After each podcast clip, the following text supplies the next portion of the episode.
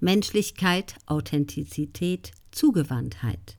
In einer Zeit, in der auch Fußballer grübelten, wie es mit ihnen weitergehen und was eine Pandemie für ihren Beruf und ihren Lebensstil und Inhalt bedeuten könnte, war eine Trainerfigur wie Hansi Flick ein Anker. Die deutschen Nationalspieler kannten ihn eh aus der gemeinsamen Zeit beim DFB.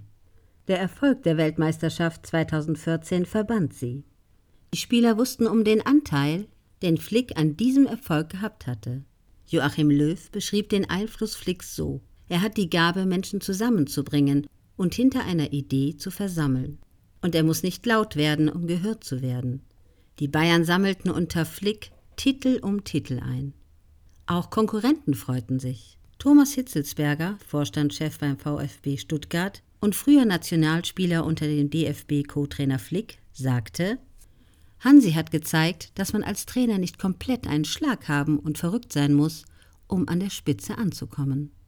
Der Gewinn der Champions League im August 2020 und die Vollendung der Titelsammlung zum Triple mit den Supercup-Zugaben und der errungenen Clubweltmeisterschaft im Februar 2021 waren das Happy End meines Buches.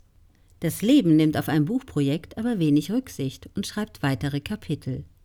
Innerhalb weniger Wochen zerbricht etwas zwischen dem FC Bayern München und dem Trainer, der ihn diesen Erfolgsrausch ohne Beispiel beschert hatte.